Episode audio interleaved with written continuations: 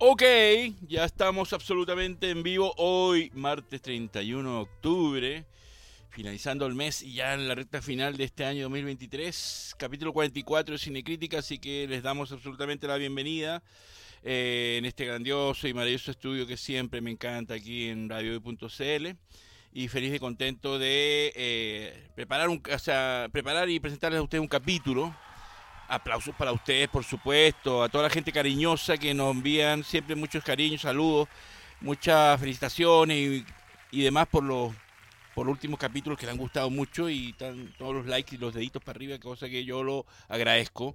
Eh, oh, qué, qué miedo, sí.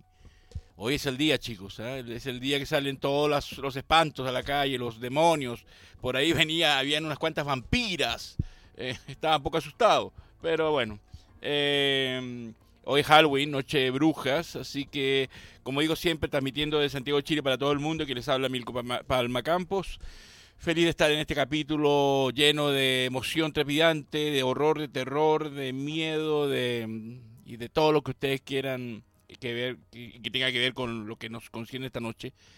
Sé que hay mucha juerga, mucha celebración, mucho disfraz, mucha... Me han invitado a más de una fiesta de disfraces. No sé cómo me voy a disfrazar, pero... Eh, ahí veremos, ahí inventaremos algo si, si, si asisto, porque eh, no soy muy amigo de los disfraces. Yo ya yo ya de por sí yo soy un disfraz, así que ¿qué podemos decir al respecto? Así que muy bien, bienvenidos todas y todas a este capítulo 44 de la temporada 6, camino a la temporada 7 de Cinecrítica, que aspiro, como siempre digo, espero realizarla en esta radio el próximo 8 de febrero, que estaremos terminamos e iniciamos inmediatamente la temporada, porque aquí Radio Hoy no para y yo tampoco. Así que eh, nos soy un momento, nos tomaremos unos días libres, pero aquí a, a mí disfruto haciendo este programa el más longevo de todos los que he hecho en Radio Online y el, y el hecho a mí me emociona estar aquí en la radio donde inició Cine Crítica. Así que saludamos a quien está en los controles, eh, eh, tripulando el contramaestre, el almirante, este buque lleno de cine, grandes clásicos y grandes estrellas como es mi querido Juanito La Cruz, al cual lo aplaudimos. ¿Escuchamos aplausos? Fríamente calculado, muy bien. Gracias, mi querido Juanito. Em, preparándose para todo el Halloween de esta noche también. Y también, por supuesto, saludar a mi querido eh, Dani Marilcán, gestor, eh, eh, jerarca y absoluto director de radiohoy.cl. Por supuesto, recordarles que a partir de las 11 de la noche la repetición va como costumbre, o, a partir de esa hora, em, donde está... donde lo pueden ver gracias a radiohoy.cl y al canal 100, 100 194, gracias mi querido Juanito, eh, de Sapin TV, ahí nos van a poder ver, una vez que termine el documental, que siempre son muy interesantes, aparecerá esta repetición, lo cual eh, a mí me agrada, eh, mucha, y mucha gente me pregunta, que, que lo dan la repetición porque están trabajando esa hora, y, y, por supuesto después va a estar disponible para en el canal de YouTube y en el canal de Spotify y en todas las redes sociales que tiene la radio este capítulo y todos los capítulos de, de, de esta grandiosa radio hoy. Por supuesto, más tarde eh, a las 7 de la tarde estará nuestro querido amigo eh, en, la hora, en la hora de Moraga. ¿Sí? ¿Cómo? La ley de Moraga. La ley de Moraga. Te cambié el nombre, ¿eh? Muchas gracias. La ley de Moraga a las 7 de la tarde, así que ahí ustedes saben que esto no, no para hasta que termine. Y, y ahí estaremos, por supuesto, apoyándonos todos los programas que hacen grande, cada vez más grande esta eh, grandiosa radio que es radio.cl. Por supuesto, eh, ya la semana pasada iniciamos este capítulo por, eh, de una vez por todas, en el cual ya la semana pasada hablamos de Drácula de 1931 con un preámbulo de Halloween y hablamos de la lista de Schindler, obra maestra de uno de, de mis directores favoritos como es Steven Spielberg. Y hoy, como lo dije y lo anuncié la semana pasada, vamos a hacer la segunda parte con la otra película que filmó en ese año 93, donde eh, entre la lista de Schindler y Jurassic Park ganó 10 Oscars, el gran maestro, 7 con la lista de Schindler y 3 con Jurassic Park. Y después vamos a estar hablando de otra gran película que se filmó el mismo año de Drácula como es Frankenstein. Esto también motivado por el tema de Halloween. Así que Iniciamos este capítulo absolutamente histórico, lleno de, cine, como a mí me gusta, con esa película, porque estaba cumpliendo el, este 2023 30 años del estreno. Yo tuve la suerte de verla en cines la primera vez y salí muy emocionado. Ah, qué buena la música del gran, del gran maestro John Williams.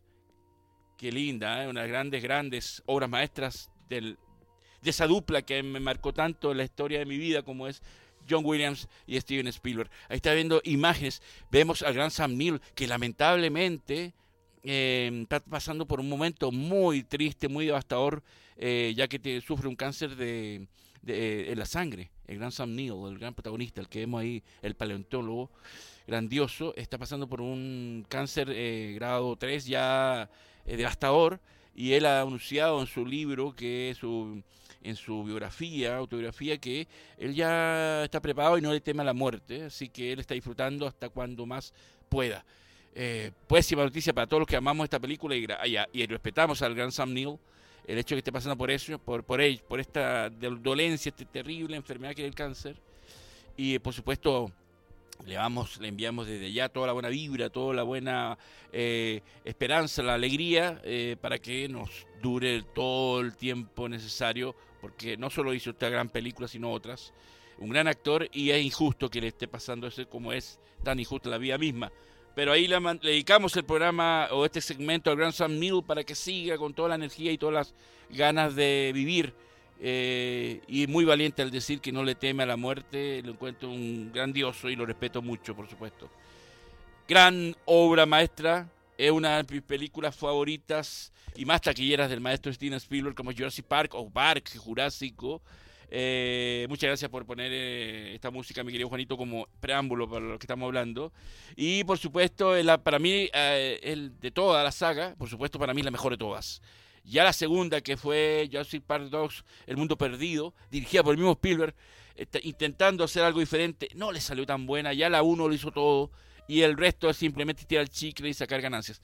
Incluso la parte 3 para mí es mejor que la segunda parte que la, que la dirigió el mismo maestro. Ahí está el libro escrito por el autor y, y, también director, Michael Crichton. Eh, y ahí está el gran Sam Neill, que le mandamos todas nuestras buenas energías, y Laura Dern, que es una gran actriz. Eh, la primera, la original, que dio eh, origen a dos sagas, y el único film del que el cineasta aceptó dirigir él mismo una secuela. Eso es cierto, es la única película que había una continuación de la carrera de Spielberg que la ha dirigido él. Eh, pero, pucha, no... Es que le quedó la vara muy alta, hizo una gran película, una obra maestra y, eh, y, tratar de igualarla o superarla era muy difícil y para mi gusto no la supera. Es muy entretenida, sí, la segunda, pero no la supera lo grandioso. Ahí vemos al director y gran actor Richard Attenborough, director y ganador del Oscar con esa obra maestra llamada Gandhi, entre otras películas más y eh, que hace del gran Richard Hammond, el, el, gestor, el creador de todo lo que es el Parque Jurásico, que obviamente en un principio prometía ser una gran, gran, un gran espectáculo y que después se sale las manos por muchos factores que no te voy a contar si no las has visto. Eh, ya vemos imágenes del tiranosaurio Rex, que fue toda una gran obra maestra de la ingeniería, de la animatrónica, y que, eh, y que por supuesto y hacerlo, trabajar y mover, era todo un desempeño y un logro del equipo de Stan Winston, eh, que era todo el, gran mandamás a la hora de, todo el trabajo animatrónico que exigía eh, un trabajo grande de calidad en Hollywood, y Spielberg lo quería así. Eh, bueno, pocos, pocos saben que el libro de Michael Crichton no estaba terminado cuando el autor, el creador de ET, Steven Spielberg, hizo comprar a la Universal Pictures los derechos de la novela eh, era tan así la fe que le tenía Spielberg al, libro que tan pronto Michael Crichton, el autor, le, escribió, le contó lo que trataba, él dijo, vamos a comprar los derechos para que no nos robe nadie. Eh, y le ganó a James Cameron, el, director de Titanic y de Terminator, le ganó el, hecho de comprar los derechos de autor, eh, ya que él estaba muy interesado, James Cameron, y estuvo a punto de dirigir la adaptación del bestseller, pero el gran maestro Steven Spielberg le ganó y aseguró el hecho de que, como es los grandes directores, tuvo el ojo de siquiera haber leído el libro para decir esto va a ser un gran éxito. Em, así que Spielberg es así que le pide, le exige a Universal Pictures que compre los derechos del borrador siquiera de la novela de Michael Crichton y no se equivocó el gran maestro. Eh, así que, em, bueno, el tiranosaurio Rex, que lo vemos ahí, que es una mezcla, de por sí es Jurassic Park, y ahí el gran maestro cuando recibe sus premios por la lista de Schindler, en esa noche memorable que entre las dos películas recibe 10 premios, ya la academia le, debía hace rato el, Oscar, hace mucho rato, y era justicia. Eh, bueno, como eh, eh, esta película de Jurassic Park fue toda una innovación en el CGI. Em, porque antes de eso Spielberg tenía que manejarse con los, las figuras cuadro por cuadro o la animatrónica.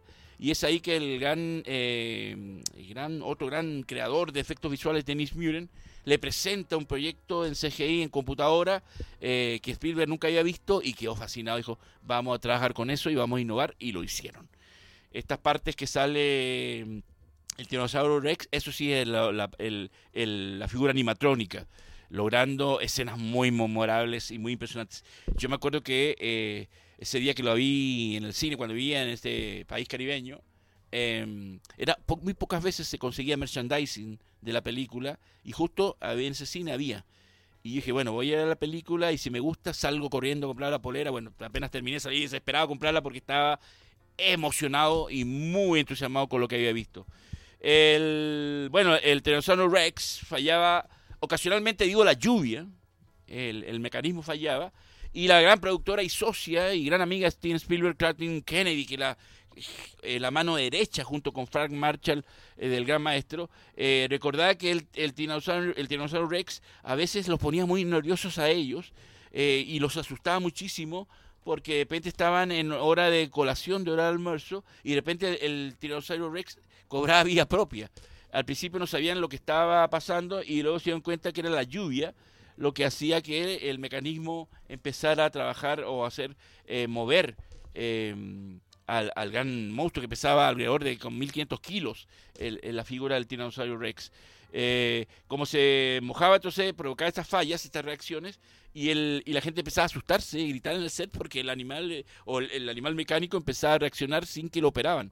Eh, bueno, el gran maestro Steven Spielberg quería que los, los, velociraptores tuvieran unos 3 metros de altura, que era lo que más se sabía que habían sido. Él, quería que fuera lo más real posible las figuras en tanto CGI como animatrónicas, eh, incluso eh, utilizando marionetas, que fueran lo más real posible. Y eh, por lo tanto Spielberg solicitó este cambio porque no estaba contento con el tamaño del que consideraba el, drome, el más grande en ese momento. Hay que recordar que Spielberg eh, estaba filmando simultáneamente la lista de Schindler y eh, Jurassic Park. Y em, por tanto, cuando le tocaba filmar en Polonia, eh, de, día o la mañana dedicada a filmar la lista de Schindler y las tardes de, vía satélite, porque no había internet, vía satélite veía las indicaciones y el trabajo que estaba haciendo su equipo en Los Ángeles. Em, y ustedes también recuerden que eh, eh, Universal eh, le tenía poca fe a la lista de Schindler y acordaron con Spielberg que la condición para que filmara dos películas es que estrenara primero Jurassic Park para asegurar la taquilla, porque sabían que iba a, ser, a un gran éxito, asegurar la taquilla y las pérdidas que supuestamente iba a tener la lista de Schindler, cosa que después el gran maestro Spielberg cayó la, le cayó la boca a, Universal y, y, fue inesperadamente y sorpresa para ellos un gran éxito no solo de la crítica sino de la taquilla. Por lo tanto, no hubo pérdidas, sino más bien hubo muchas ganancias. Esa escena es muy hermosa cuando presenta todas estas eh, figuras eh, y dinosaurios em, y donde él le dice el gran Richard Hammond, en Richard Attenborough, dice esa frase mítica de Welcome to Jurassic Park. Bienvenidos a Jurassic Park, adornados con esa música que mi querido Juanito nos estaba decorando y obviamente lo uno lograba que lo emocionaran, como solamente Spielberg lo hace con todo y conmigo, en especial con sus películas, y logra eh, ser mágico. Es una gran película, por favor, si no la han visto, dese la tarea, la van a pasar muy bien, es muy emocionante, tiene un gran suspenso y también mucho drama, y es una película importante la filmografía de Spielberg. Em, así que eh, se las tengo que recomendar. Em, al respecto. Es una obra maestra, sin duda alguna. Em, bueno, eh, de acuerdo con un libro que de un detrás de escena que se llama el Making de Jurassic Park, el rugido, el muy infame, muy dramático de Tiranosaurio Rex, aunque ustedes no lo crean, y los grandes efectos, los ingenieros de sonido, eh, usted, uno piensa que es muy complicado diseñarlo y es más simple de lo que uno cree bueno, eh, los ingenieros de sonidos encargados de por parte de Spielberg eh, mezclaron un, eh, una, un, compendio, un compendio de sonidos entre un perro, un pingüino, un tigre, un caimán y un bebé elefante. De ahí sumaron toda la mezcla de sonidos y eso también está en el making, en, en los detrás de cámaras de los DVD y Blu-ray y se ve todo el trabajo muy genial que, que crearon ese sonido muy particular que tiene el tiranosaurio, Rex, que es la gran diva de la película, es la que se rompe y se come absolutamente cada vez que aparece. Em, uno de los grandes ingenieros que trabajó del equipo Spielberg, Gary Rillstrom, eh, que, decía que la parte clave del sonido es el elemento de alta frecuencia em, y la llevaba el, el sonido del elefante bebé es, describe que durante la sesión de grabación el elefante bebé solo emitió el, icónico grito agudo que forma la base de cada rugido del, del Rex. Em, en la película cada vez que sonó se, escucha, se deja escuchar. Eso si ustedes están pendientes y detallan eso, se van a dar cuenta, por supuesto. Em, así eh, por lo tanto, eh, Spielberg estuvo genial, muy genial, como toda la película, la escena de, la aparición del tiranosaurio Rex, porque no, sin, como lo hizo igual que Tiburón al principio, eh, no, se veían, solamente se escuchaba el ruido hasta que aparece en cámara y fue pero absolutamente grandioso e inigualable. Em, bueno, como todo rodaje, y esta película se filmó en Hawái, eh, y ahí está la imagen atemorizante del tiranosaurio Rex, esa parte es muy buena, por Dios, sí. Véanla, por, insisto, véanla porque la van a pasar muy bien. Eh, es muy apasionante esa película.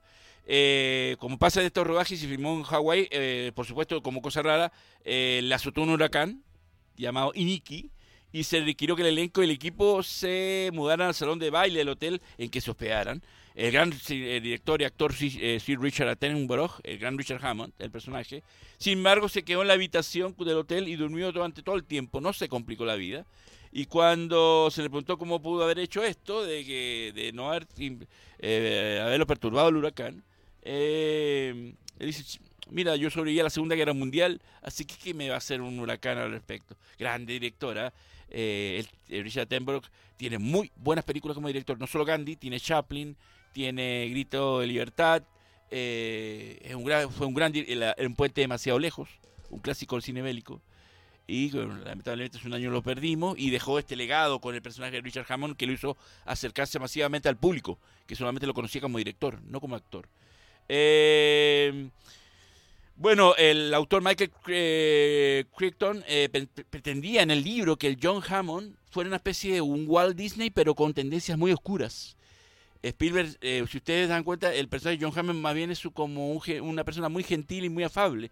No es un personaje mercenario ni un empresario eh, ambicioso. Em, es una persona que es muy llevadera y Spielberg le cambió esa imagen que exista en el libro. Em, ¿Qué más les puedo comentar? Antes de que se publicara el libro, Michael Crichton eh, exigió una tarifa a, no negociable de un millón y medio de dólares a Universal, así como un porcentaje sustancial de los ingresos brutos como tiene que hacer, como muchas veces eh, ellos apuestan por más que todo, más que por el pago, por la ganancia, que es donde realmente los actores, directores, productores y actores eh, es donde le ven el dinero a la situación. Así que Universal Pictures dijo ya, te vamos a pagar a Michael dos millones de dólares por el derecho de tu, novela y quédate feliz. Em, en ese momento Steven Spielberg estaba en las primeras etapas de preproducción de esa gran serie que es ER, Sala de Emergencia, que está basada en una novela de Michael Crichton también, y que también Michael Crichton era el productor ejecutivo de la serie, que es una gran serie. del, tema médico, para mí siempre va a ser un número uno eh, a las emergencias. Así que Michael Crichton abandonó eh, y Spielberg abandonaron lo que estaban haciendo eh, en cuanto a la serie para apresar a producir de lleno esta película. Eh, posteriormente, ambos ayudaron a desarrollar la serie Urgencias o o Urgencias de EIR, que fue exitosísima. Recuérdense que estuvo como tuvo alrededor de 15 temporadas, por lo menos, esa serie así exitosa con el gran, que fue la serie que lanzó la fama a George Clooney como actor. Mucho antes de llegar al cine, la serie de televisión lo, lo, ya lo consideró como una gran estrella al gran George Clooney.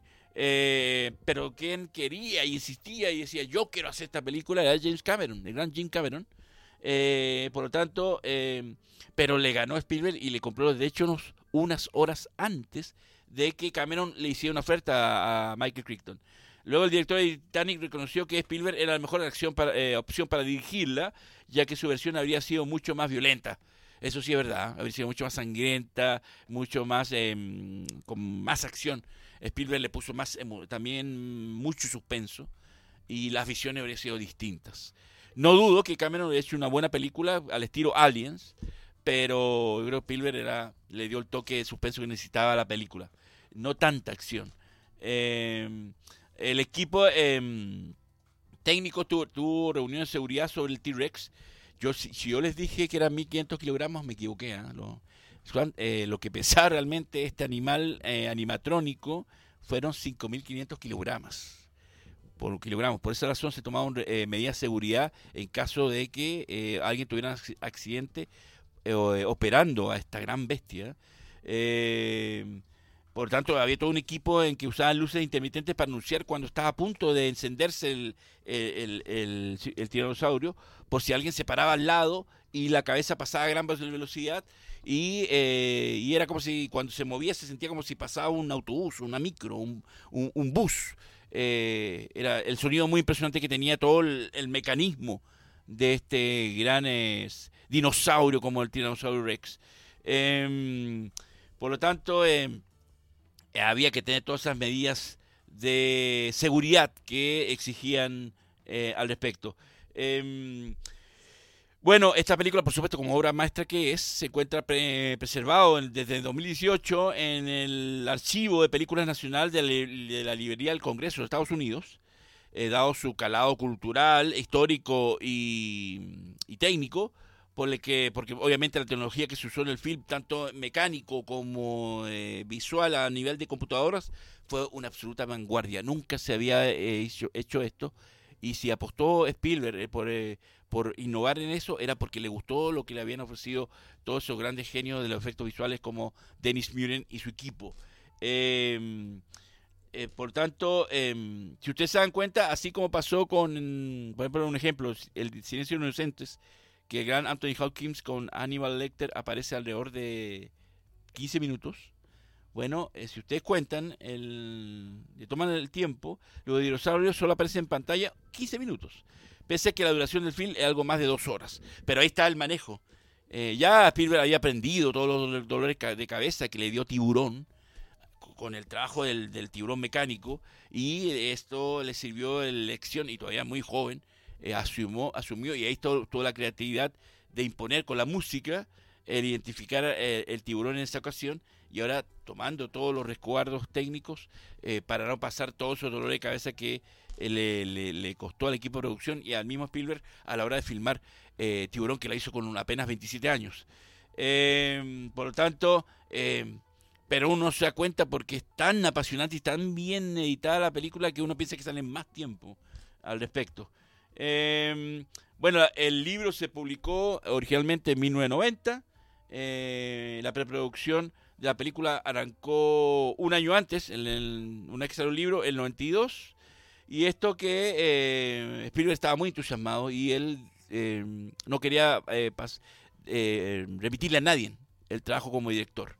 Em, por supuesto, en un principio no fue el único director interesado, como pasa siempre. Eh, varios estudios presentaron muchas ofertas a la puja por los derechos avaladas, eh, como dije, con el mismo James Cameron. Eh, Columbia Pictures, de la mano de Richard Donner, el director de Superman y la profecía, también quería. Y por Warner, con el mismo Tim Burton también. Se estaban peleando entre muchos estudios y muchos grandes directores esa película. No sé Tim Burton, ¿ah? le salió bien el Batman, pero no sé con Jurassic Park. y Richard Donner sí es era, fue un gran director. Acuérdense que hizo la saga de Arma Mortal, hizo los Goonies, hizo, como dije, la Profecía 1, eh, Superman, la 1 también, y la 2 también. Acuérdense que hay toda una historia con la 2. Eh, así que Cameron, eh, que insistía hasta el último, eh, y que como dije, le ganó Spielberg por unas horas, admitió que era la mejor visión, la de la que le, la que le dio Spielberg.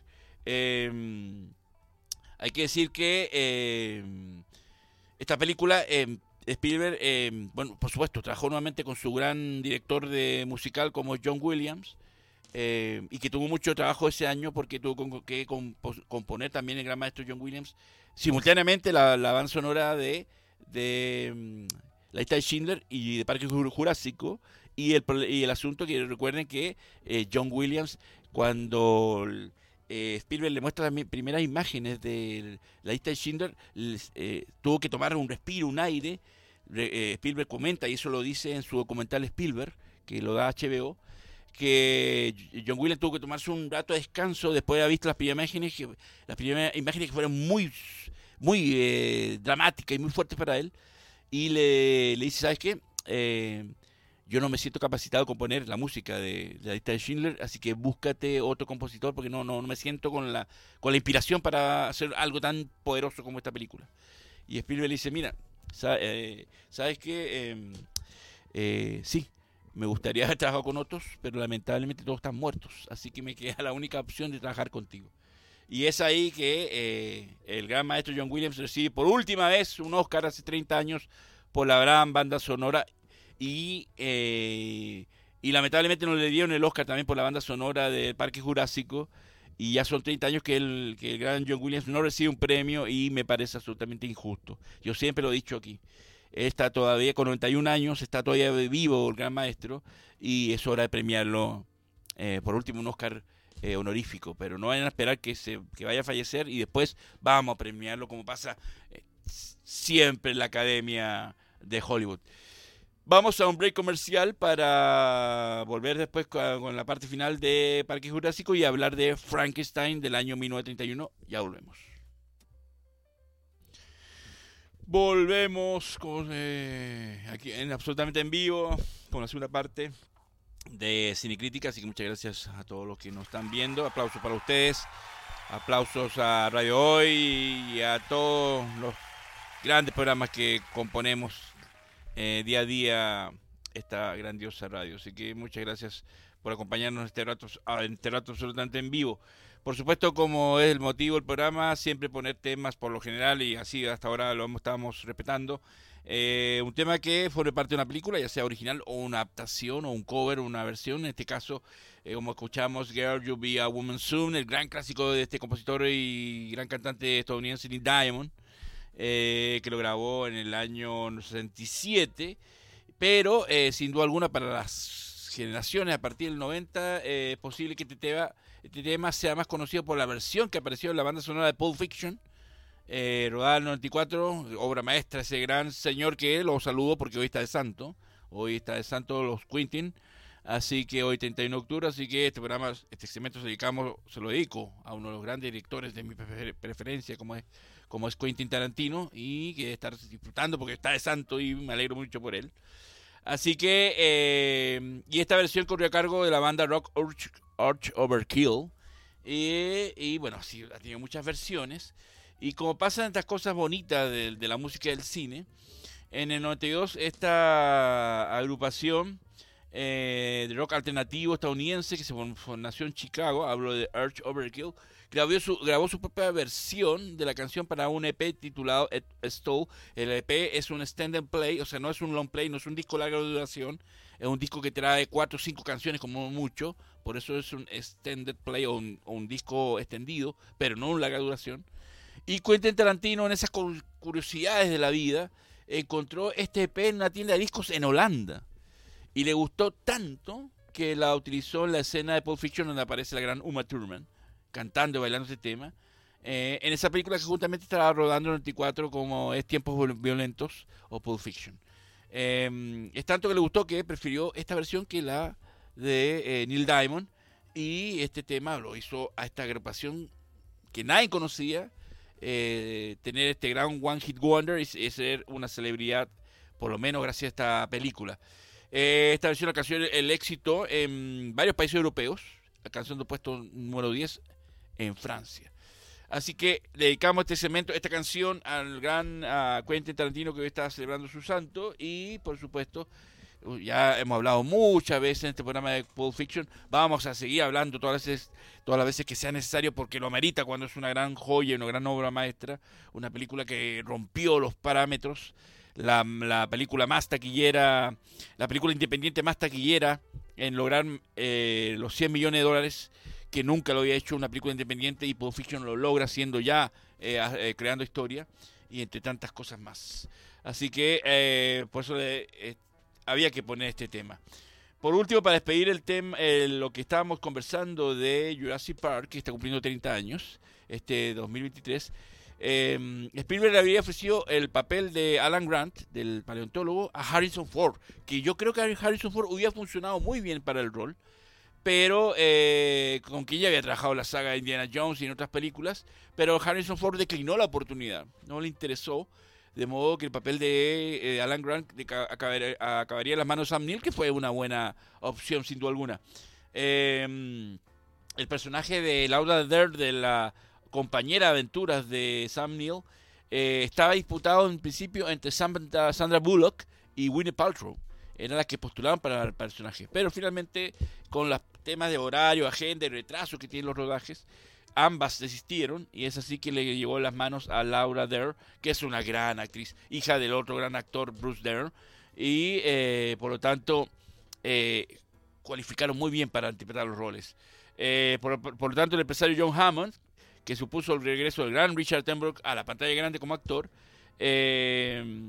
y que con Gandhi ganó ocho premios de la Academia eh, y eh, de las 11 que estaba y bueno y también estuvo cómo se llama que compitió con Spielberg el año 82 con que estaba eh, con Gandhi y Spielberg con ET y lo derrota ganándole con ocho premios. Gandhi ya ustedes saben lo siempre la recomiendo película sí de tres horas pero no le tengan miedo pues es una joya una obra maestra absoluta es un legado visual que dejó el gran maestro, el gran director Richard Attenborough. Y, eh, y Spielberg decía que el único actor que podía interpretar a John Hammond era Attenborough. Él no tenía, él ahí sí que no buscó a nadie más. Él dijo, yo quiero que lo realice y tampoco se equivocó el gran director estadounidense. Despedimos el segmento de Jurassic Park en estos 30 años, así que si no lo han visto, por favor veanla. La primera, que es la que lo hizo todo, y sin duda alguna eh, es un referente en innovación en el tema técnico cuando 30 años atrás en el tema de los efectos por computadora estábamos absolutamente en pañales. Ya el año 82 había hecho algo Disney con Tron, pero Jurassic Park fue un trabajo bueno, muy exquisito y muy mejorado visualmente. Pero eh, como estamos, eh, por tanto despedimos a Jurassic Park por supuesto. Pero como estamos en Halloween y yo hablé la semana pasada de Drácula, no podía dejar de hablar de otra película que me encanta. Que gracias a, este al cable se puede ver continuamente y está en todas las plataformas, en muchas de ellas. Y hablo de Frankenstein, eh, esta película del año 31, eh, producida por Universal Pictures y dirigida por James Whale, este director británico, eh, que la adaptación de la obra de teatro de Peggy Wiblin, que a su vez está basada en la novela Frankenstein o el moderno Prometeo de Mary Shelley, y que está protagonizada por el gran Boris Karloff, ese gran genio del cine terror, este actor británico, que no solo hizo Frankenstein, también hizo La momia, también hizo Fu Manchu, grandes personajes que innovaron en el cine terror de esa época, año 31, ahí lo vemos al gran Frankenstein. Si no has visto esta película, por Dios, tarea para la casa. Si eres cinéfilo, de verdad, no puedes dejar de ver Frankenstein. El gran, aquí lo vemos con ese gran trabajo que fue eh, de Jack Pierce, que fue toda una innovación, el trabajo de maquillaje. Ahí este señor fue un maestro en esos años, eh, trabajar de esa manera con el trabajo de, estética eh, era toda una innovación sin duda, sin duda alguna, perdón. Eh, ahí vemos a el Frankenstein del 31 y el del 35 que la novia de Frankenstein. Y usted va a detallar que eh, Frankenstein en el 35 tiene la cara quemada porque si usted recuerda al final el personaje sufre quemaduras en un molino. Ahí está la portada del libro, el Frankenstein o el moderno Prometeo. Esta película es muy buena. Ah, se la recomiendo. Yo la vi muy chico, que es Abbott y Costello contra los monstruos, o, en el título original Conoce a Frankenstein, que ahí aparecen todos los, personajes. aparece Drácula, el hombre lobo y Frankenstein. Drácula interpretado por el mismo Bela Lugosi. Em, eh, el hombre lobo por Lon Chaney Jr. Y el único que faltó Frankenstein, que lo interpretó otro actor, porque eh, Boris Karloff no quiso hacer esa película. Dijo, no, yo no quiero estar en comedias. Se la perdió, ¿ah? porque eh, Abbott y Costello contra los monstruos es muy genial, es muy buena, muy divertida. Mezcla muy bien el terror y el drama, eh, y sobre todo el terror y la comedia, es muy precisa. Es muy, muy, es muy buena, si la pueden rescatar, véanla, es muy genial. Eh, la van a pasar bien y va a tener un momento de terror. Veíamos también imágenes de Dioses y Monstruos, que es una película que, que protagonizó eh, Brendan Fraser, muy joven, y el gran Ian McKellen, el Gandalf del Señor de los Anillos, que cuenta la historia del rodaje de Frankenstein y del supuesto romance que tuvo eh, el director James Whale, que, Whale, que es director británico, pero y que era homosexual y que eh, supuestamente estaba muy enamorado, interesado en, el, en Boris Karloff, o el que interpretaba a la bestia, al monstruo, ¿no? Y esta película cuenta esta, esta relación oculta, muy buena película, se llama Dioses y Monstruos, muestra la filmación del Frankenstein y de la novia Frankenstein, muy bien hecha, dirigida por el director Bill Condon, y en donde Ian McKellen estuvo nominado a Mejor Actor. Y, y Brenda Fraser hace un gran, gran papel como el, como el Frankenstein. Eh, muy interesante esa película. Anda por ahí perdida, si la rescatas, eh, la vas a disfrutar mucho. Es una muy buena película. Ahí vemos estas escenas de Frankenstein. Eh, yo creo que muchos recuerdan y están de acuerdo conmigo que la escena más impactante de Frankenstein del año 31 es cuando la escena de esta, cuando él se consigue con la niña que se llama María y la niña lo invita a jugar al lado de un río y, empiezan a tirar pétalos de flores y estamos viendo. Y Frankenstein, que recuérdense que el doctor eh, Víctor Frankenstein lo hizo con el cerebro de un asesino. Eh, porque en principio el, el Igor, el ayudante que va a, robarse el cerebro en un laboratorio de una universidad, se le rompe el cerebro que era de una persona normal, sana, y tiene que llevarse, muy inepto él, el cerebro de un, de un asesino, de un, de un tipo con problemas mentales. Y es ahí que Frankenstein es este personaje que eh, actúa así muy, muy, que no sabe, no, no, puede hablar con mucha dificultad. Y esa escena es muy fuerte y fue censurada para la época porque Frankenstein, y que en el cine en su momento, en el año 31, no se vio hasta años después, hasta el año 80 se libera esa escena eh, y que después podemos ver, eh, que la estamos viendo hoy en día en el cable en todos lados, cuando él toma a la niña y como ve, y, como ve que el aspecto de, la, de las flores flotan, piensa que la niña también va a flotar y la lanza al lago y la niña se ahoga. Y es así que Boris Karloff eh, le pidió a James Webb que por qué no, no suavizaba la escena eh, y en vez de, que la niña lanzarla, tomarla y, y mojarle los pies y nada más. Y el director dijo, no, esto va así porque esto va a impactar y quiero que esta película impresione. Y lo logró el hecho, a tal punto que fue censurada esa escena.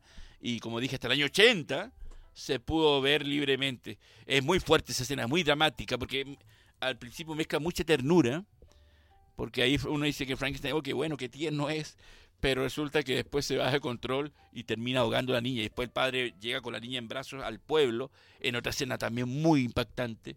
Eh, lograron que, esta película sea, aparte de terror, de un drama muy, muy, muy poderoso. Em, por supuesto, em, es una película que, se, que nace debido al éxito de Drácula, que como dije, con el gran Bela Lugosi, que hablamos la semana pasada de ella, se estrenó meses antes y debido al éxito, eh, Universal marca un golazo, tanto al crear Frankenstein, eh, por lo tanto ese mismo año se estrenaron dos de las mejores películas de terror clásico de la historia. el año 31 fue prodigioso para Hollywood y para la Universal porque creó este, este, este legado de los monstruos de la Universal que que lo, integra el hombre, el hombre invisible, eh, la criatura de la laguna negra, el hombre lobo, eh, ¿quién más? el fantasma de la ópera y así, eh, que impone ese, estos monstruos de la Universal. Em, así que debido a la cercanía de ambas fechas de estreno y la rivalidad, la, rivalidad que se creó entre Bela Lugosi y el gran Boris Karloff, eh, que, era como una especie de rivalidad entre, como pasó en los 80 con Stallone y Schwarzenegger, que al principio no se llevaban y después se, fueron amigos. Pasó lo mismo. En el principio había una rivalidad absoluta y después con los años se hicieron de grandes eh, amistad, de grandes amistades entre ellos. Eh, por lo tanto, la rivalidad que crearon ambas películas eh, hace imposible no compararlas. Em, es difícil compararlas, ¿ah? porque son películas ambas grandiosas. De repente me puedo inclinar un poquito por Frankenstein, que la adoro mucho, pero Drácula también tiene su encanto y, y, Lugosi le da ese toque brillante.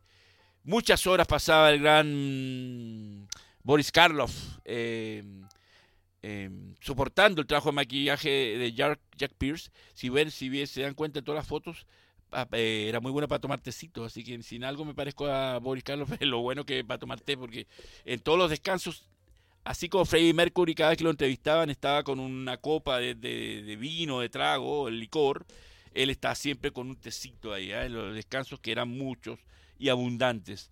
Em, bueno, esta película, tuvo, como dije, tuvo varias cortes de censura, además de la escena de la muerte de la niña, la escena que el doctor Frankenstein da vida al monstruo y dice, ahora ya sé lo que se siente ser Dios. En la versión de ahora también se sumó, pero en ese año 31 fue tachada de blasfemia y se le editó el audio para que no se escuchase lo que dice. Eh, se, escucha cómo se llama, el, se ve el, movido, el, movimiento de los labios, pero no se, entiende, no se, no se escucha por el hecho de que eh, eh, la comisión de censura que, en esos años en Hollywood era muy, muy, muy extrema, eh, lo censura por, blasfemo, por ser insolente. Em, en un principio, aunque ustedes no lo crean, Bela Lugosi iba a interpretar al monstruo, porque él quería hacerlo también. Pero el actor se negó a hacerlo porque, ¿por qué? Porque decía que el personaje solo gruñía como un animal y no quería eh, bañarse con, la, con las capas de maquillaje que tuvo que soportar Karl Karloff y por el hecho que tenía un solo diálogo en la película. Eh, años más tarde admitió que se había equivocado. Siempre pasa eso, ¿eh? que los actores... Pasó con Will Smith cuando le ofrecieron Matrix. Él dijo, no, esto no lo entiendo nada, no lo entiendo, no, no, no, esta fue un fracaso. Y después siempre le preguntaban y admitía cómo estoy arrepentido de no haber hecho Matrix, que al final lo hizo el gran Keanu Reeves. O pasó lo mismo con, con Star Wars. Eh, al primero que le ofrecieron fue Al Pacino, para que hiciera Han Solo y al Pacino le dieron el guion y dijo, pero ¿qué es esto? No, no, no puedo magnificar lo que estoy leyendo con el guion de George Lucas y, rechazó el personaje Han Solo. Eh, también, años después, dijo, pucha, si hubiera dicho Han Solo, hubiera sido mucho más grande al Pacino. Eh, y es así, ah, la lista grande, inmensa de actores que reniegan de papeles que no le tienen fe y después andan arrepentidos. Así que también sumamos a, a, a Bela Lugosi, que admitió que se había equivocado al tomar esa decisión de rechazar el, papel del monstruo, y, a tal punto que llegó a interpretar a Frankenstein en la película de Frankenstein conoce al hombre lobo en el año 43. Estaba, como ya Karloff no hacía películas de Frankenstein, ya estaba haciendo La momia, estaba haciendo Fumanchu, estaba haciendo otros personajes. Eh, eh, y obviamente, si vemos en el aspecto de carrera, eh, Boris Carlos supera por mucho a, eh, a Bela Lugosi, porque Bela Lugosi a la larga no pudo salir del Drácula. Mientras que Bela Lugosi interpretó por lo menos tres cuatro personajes distintos y ahí lo hizo más versátil. Por supuesto, Bela Lugosi era mucho, perdón, perdón Boris Karloff era mucho mejor actor que Bela Lugosi. Eh, por algún motivo em, que desconozco, eh, en esta película se cambiaron el nombre del doctor y su mejor amigo, pues en el libro, el primero se llama Víctor y el segundo se llama Henry. No sé por qué pasó, pero ah, en esos arreglines que hacen los guionistas. Y eh, por supuesto esta película está preservada en el registro de, de cine de los Estados Unidos, en la biblioteca del Congreso, al igual que el, al, eh, igual que el increíble hombre, hombre, menguante que la están dando en el cable, por cierto, están dando todas las películas de Universal eh, la están dando en versiones HD remasterizadas. Así que si tienes cable y tienes los de HBO, eh, como yo, te dan un festín porque las dan a veces maratónicas. Eh, dan una tras otra. Así que uno no sabe, a veces no puede ni salir de la casa. King Kong también en el año 33 también se sumó a, la preservación de la, biblioteca del Congreso y por lo tanto Frankenstein está en ese en ese en ese depósito, en ese, en ese resguardo, para que las nuevas generaciones, si quieren rescatar esta película, que impresionó mucho, que cautivó mucho, que, que asustó mucho a la gente. Y ahí está gran Karloff soportando las horas de maquillaje que tenía que eh, vivir con él. Dicen que entre los rumores, dicen que, dicen que entre el, el maquillador Jack Pierce y el y, Boris Karloff no se llevaban para nada. Eh, tenía que soportarse porque ambos trabajaban en el mismo proyecto, pero era justo y necesario. No sea, porque hay un video que aparece, que se deja ver en redes sociales eh, a color, que de repente sale Boris Karloff en un descanso y se pone a bromear con el, con el maquillador y lo, está como arcando y se ven que están sonriendo. No sé si lo habrán hecho porque estaban filmándolo. Ahí está, mire, esa foto es muy buena porque la fila, ya en esa época la gente hacía mucha fila y al ver eh, que esta película fue un éxito taquilla, eh, mira, y cómo decorar las salas en esa, ese año 31. Mira qué bonito ponían esa imagen del Frankenstein. Y la gente ya hacía frío, eh, hacía eh, filas con el frío que hacía en esa época. Esta escena siempre va a ser muy impactante con la niña María, Frankenstein en esa mezcla de ternura y después de locura. Y que lanza a la niña y la niña muere ahogada. Em, bueno, como dije, em, en su lugar es, ahí que, como Vera Lugosi rechaza, eh, escogen al gran actor Boris Karloff, que se habían iniciado la pantalla ya en 1919, pero este personaje fue lo que lo, que lo convirtió en el gran papel de su vida. Eh, el, personaje que lo hizo célebre, el personaje que hoy día estamos hablando de él y que en el año 2031 va a cumplir un centenario esta película y va a pasar más de un siglo y vamos a seguir hablando de Boris Karloff y de Frankenstein.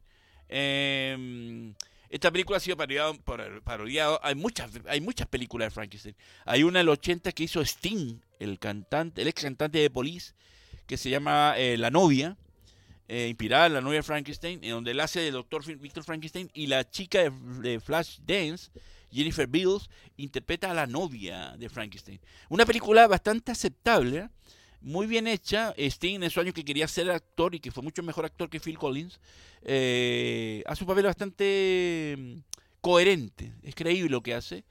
Em, yo creo que lo único que ha visto esa película y que siempre la recuerda soy yo. Yo a todo el mundo le pregunto, ¿has visto la novia de, con Sting? No, no la han visto y yo soy de los pocos que la he visto hace muchos años pero, y la recuerdo muy bien. Esas dos Dioses Monstruos, de y Monstruos, búsquenla, es muy buena película. Y ahí van a contar muchas cosas donde Ian McKellen interpreta a James Whale, el, director británico, James Whale, que como por ser homosexual era segregado en la industria. Era muy criticado por ser homosexual.